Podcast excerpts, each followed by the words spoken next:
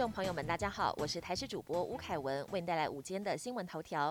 第十五期 BNT 疫苗昨天才开放三小时，已经有一百二十点七万人完成预约，是疫苗预约历来最快爆满速度。甚至有民众哀怨，才开放一个小时，台北市各行政区诊所的 BNT 疫苗名额几乎约满。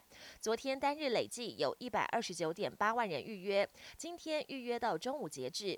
但本期量能只剩下最后十万剂。指挥中心虽然宣布明天起双轨制并行，未预约者也可以直接到地方政府指定的医疗院所接种，但北市疫苗量能几乎被塞爆，可能很难照办。持续受到东北季风的影响，今天清晨最低温出现在嘉义、新北，只有十三点五度。但随着白天阳光露脸，气温也会比昨天再更高。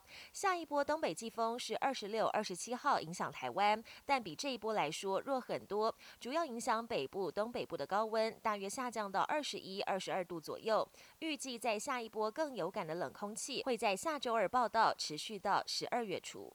租金指数再攀新高。根据内政部发布，十月租金指数为一百零四点七七，创一九八一年一月统计以来新高。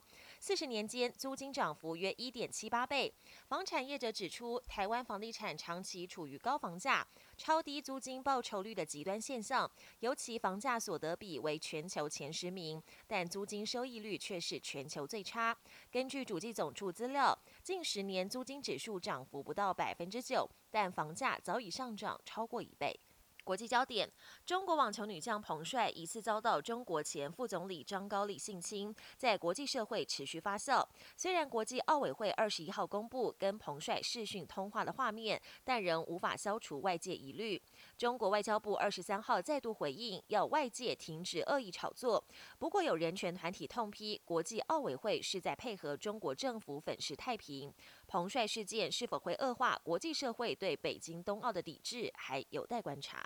欧洲疫情严峻，世界卫生组织警告，假使疫情以目前的趋势持续蔓延，明年初冬季结束时，欧洲累计染疫死亡人数可能会从目前的一百五十万增加到两百二十万，也就是比现在再增加七十万人。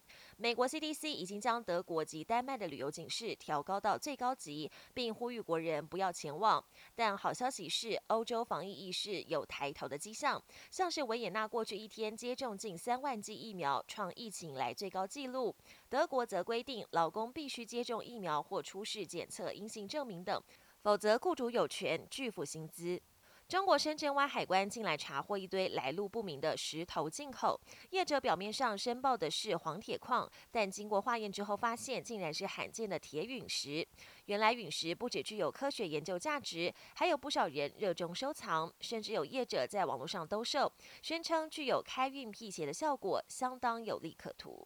本节新闻由台视新闻制作，感谢您的收听。更多内容请锁定台视各节新闻与台视新闻 YouTube 频道。